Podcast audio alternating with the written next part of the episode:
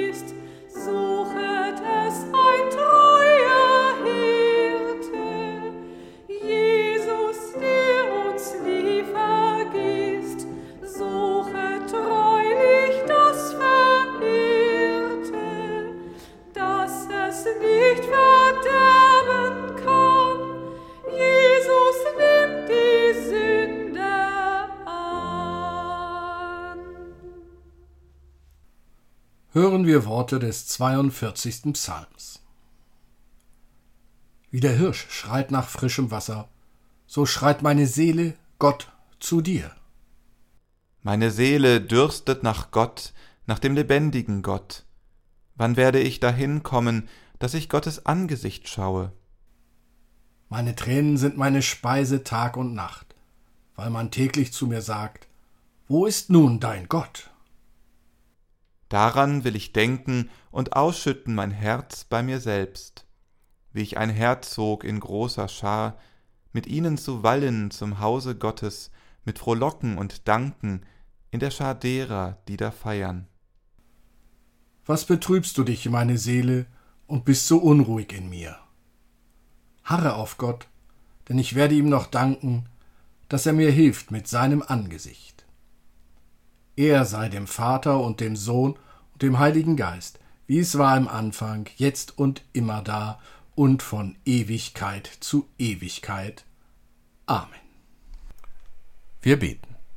Gott, Vater und Mutter, du hast geboten, was geschehen soll, damit Leben möglich werde unter uns. Wandle in Segen, was wir verderben, wenn wir nicht hören auf dich, auf den Bruder, auf Christus, den Herrn. Amen.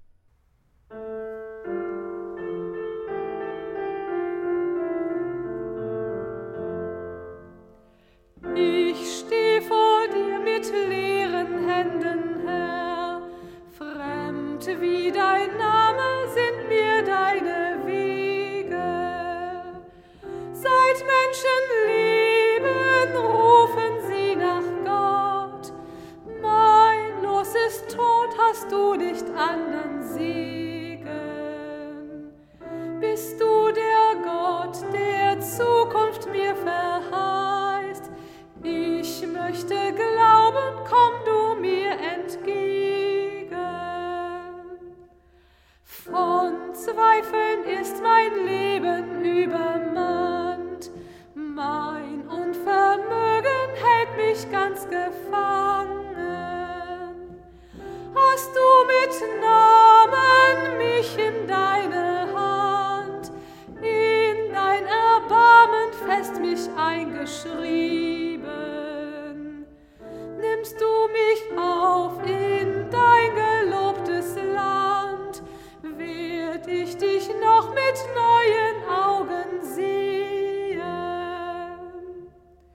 Sprich du das Wort, das tröstet.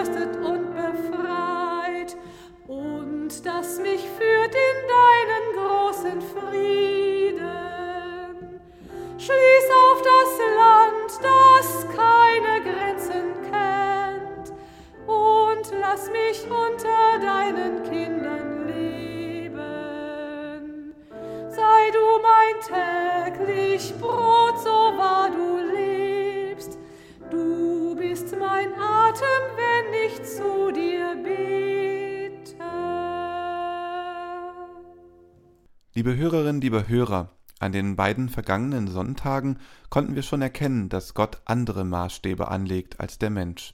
Heute ist dieser Gedanke nochmal wichtig. Dabei wird betont, dass Gottes Gesetz, wie die Menschen es Jahrhunderte verstanden, tatsächlich immer wieder falsch interpretiert wurde.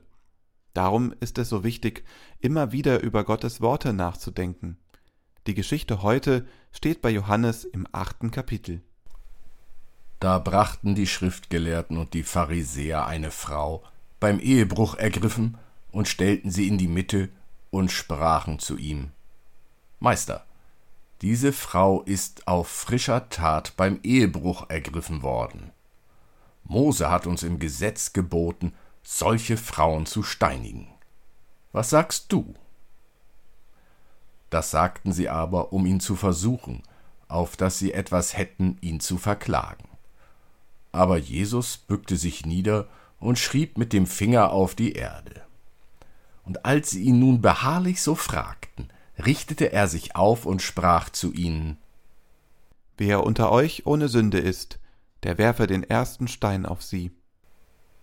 Und er bückte sich wieder und schrieb auf die Erde. Als sie das hörten, gingen sie hinaus, einer nach dem anderen, die Ältesten zuerst. Und Jesus blieb allein mit der Frau, die in der Mitte stand. Da richtete Jesus sich auf und sprach zu ihr Wo sind sie, Frau? Hat dich niemand verdammt? Sie aber sprach Niemand, Herr. Jesus aber sprach So verdamme ich dich auch nicht. Geh hin und sündige hinfort nicht mehr. Gnade vor Recht, liebe Hörerin, lieber Hörer. Gott ist kein Prinzipienreiter. Gott lässt Gnade vor Recht ergehen. Dass sich Menschen von falschen Wegen verabschieden und umkehren, dass Menschen bereit sind, sich und ihr Tun zu ändern, das ist Gott wichtig. Wichtiger als das buchstabengetreue Einhalten von Vorschriften und Gesetzen. Am Beispiel der Geschichte von Jona, der nach Ninive geschickt wurde, um die Menschen zur Umkehr zu rufen, hätten die Schriftgelehrten, die hier Jesus auf die Probe stellen, wissen können, was die richtige Antwort auf ihre Frage ist. In dieser Situation mit der Frau ging es aber auch darum festzustellen, wer sich besser mit den Gesetzen der Bücher Mose auskennt und wer sie besser auslegen und verstehen kann. Die Schriftgelehrten waren sich sicher, nun würden sie besser dastehen als Jesus, der sie schon so oft so alt aussehen lassen hatte. Doch wieder zeigt Jesus den Schriftgelehrten, wo der sprichwörtliche Hammer hängt. In der Erzählung über die Stadt Ninive, die Gott durch Jona zur Umkehr aufruft, sind es tausende Menschen, die froh erkennen, dass Gott Gnade vor Recht ergehen lässt. Die Ehebrecherin ist sicher auch froh, dass Gnade vor Recht ergeht. Was ist dabei beiden Geschichten gemeinsam? Und was unterscheidet die Geschichten? In beiden können Menschen erleichtert einen Neuanfang wagen. Sie sind von einer Last befreit und können sich neu in das Leben aufmachen. Neuanfang. Eine neue Möglichkeit zu leben. Anders zu leben. Andere Entscheidungen treffen. Neue Wege gehen. Gott macht neues Leben möglich. Der Unterschied wird an denen deutlich, die die Strafe einfordern. Jona, der von Gott gesandt wurde und den Menschen die Frist bis zu ihrem Untergang verkündigte, ist sauer auf Gott. Er begreift es nicht, warum Gott die Strafe für das viele Unrecht erlässt. Die Schriftgelehrten, die Jesus aufforderten, ein Urteil zu sprechen, sind nicht sauer, sondern sie begreifen etwas. Sie verstehen, dass Gottes Maßstäbe nicht die der Menschen sind, weil die Menschen immer nur bis zum Horizont blicken und nicht darüber hinaus. Gott macht deutlich, ich bin Schöpfer und Schöpferin allen Lebens. Wer hat das Recht, über Leben und Tod zu bestimmen? Gott natürlich, nicht der Mensch, doch Gott gesteht den Menschen tatsächlich eine Ausnahme zu. Wer unter euch ohne Sünde ist, der werfe den ersten Stein auf sie. Damit hat er uns. Da kommen wir nicht mehr heraus. Es Zwickmühle zu nennen, wäre noch harmlos. Denken wir kurz über den Begriff Sünde nach. Angefangen von der Steuererklärung über Geschwindigkeitsübertretungen, Falschparken hin zu versehentlich an der Supermarktkasse nicht bezahlten Artikel. Alles keine Sünden? In Ordnung. Wie wäre es dann mit den Dingen, die Sie Ihrem Partner, Ihrer Partnerin nicht erzählen? Wie? Sie erzählen sich alles? Wirklich? Wirklich alles? Wer unter euch ohne Sünde ist, der werfe den ersten Stein auf sie. Stellen wir die Frage, was eigentlich eine Sünde ist. Zuerst die reine Wortbedeutung im Alten und Neuen Testament. In diesem Fall ist Sünde immer erst einmal das Verfehlen eines Zieles, und im Sinne der Bibel ist das oberste Ziel natürlich eine Lebensführung ganz im Sinne Gottes. Wird eine solche Lebensführung verfehlt, bin ich also Sünder oder Sünderin. Und an dieser Stelle wird es schon knifflig. Was ist denn unter einer Lebensführung im Sinne Gottes zu verstehen? Fragen wir den Bremer Pastor Olaf Latzel, der von Zeitungen auch schon mal Hassprediger genannt wurde, dann ist im Sinne Gottes etwas anderes als das, was die Mehrheit der Kirchengemeinden denkt und lebt. Für den Prediger Olaf Latzel ist eine buchstabengetreue Auslegung der Bibel wichtig, als wäre die Bibel wie die zehn Gebote in Stein gemeißelt worden. Ist sie aber nicht. Wer die Bibel aufmerksam liest, wird feststellen, dass die ganze Bibel voll ist von Fragen, was denn nun die Lebensführung im Sinne Gottes genau ist und wie sie aussieht. Und da gibt die Bibel in ihren 66 Schriften manchmal schwer zu verstehendes mit auf den Weg oder auch widersprüchliches. Der oberste Maßstab, den Gott anlegt, ist jedoch der der Liebe, der Liebe zu den Menschen. Was im Sinne Gottes ist, spiegelt Liebe wider kommen wir zurück zu den Schriftgelehrten. Sie begreifen, dass sie nicht diejenigen sein können, die andere für etwas bestrafen, weil sie selbst auch bestraft werden müssten, weil auch sie nicht im Sinne Gottes leben. Gnade vor Recht. Gott ist kein Prinzipienreiter. Gott lässt Gnade vor Recht ergehen. Dass sich Menschen von falschen Wegen verabschieden und umkehren, dass Menschen bereit sind, sich und ihr Tun zu ändern, das ist Gott wichtig. Wichtiger als das buchstabengetreue Einhalten von Vorschriften und Gesetzen. Amen.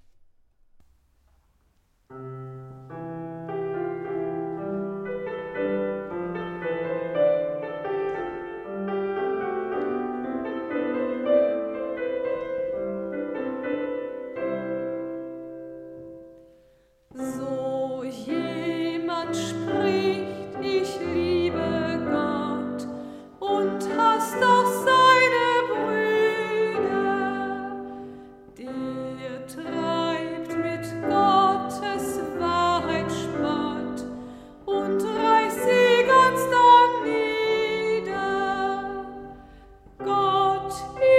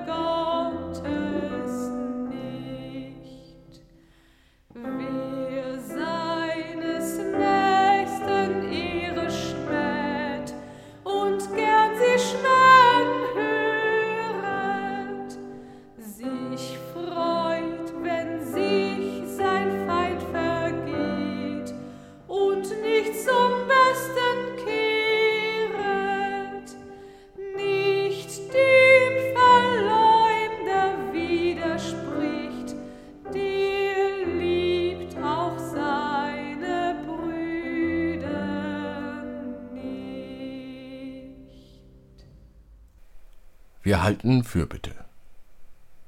Gott, für die Zeichen deiner Treue zu uns, für das Wasser des Lebens, für Menschen an unserer Seite, danken wir dir. Wir bitten dich, wehre den Anfängen des Bösen in unseren Gedanken, in Urteilen, in Blicken, die Leben zerstören. Sei du mit Beschuldigten und Verängstigten und gib uns deinen Geist, dass wir bei ihnen seien und sie bewahren vor dem Bösen. Schütze die Welt vor dem Schrecken aus menschlicher Hand, schütze die Kirche vor Gleichgültigkeit und vor Starrsinn derer, die sie prägen. Und schenke unserer Gemeinde, ja unseren Gemeinden, Menschen, die dich aus einem fröhlichen Herzen bekennen. Amen. Und so lasst uns beten, wie es uns der Herr durch seinen Sohn Jesus Christus gelehrt hat. Vater unser im Himmel, geheiligt werde dein Name, dein Reich komme, dein Wille geschehe, wie im Himmel so auf Erden. Unser tägliches Brot gib uns heute und vergib uns unsere Schuld, wie auch wir vergeben unseren Schuldigern. Und führe uns nicht in Versuchung, sondern erlöse uns von dem Bösen denn dein ist das Reich und die Kraft und die Herrlichkeit in Ewigkeit. Amen. Gehe gestärkt in die neue Woche.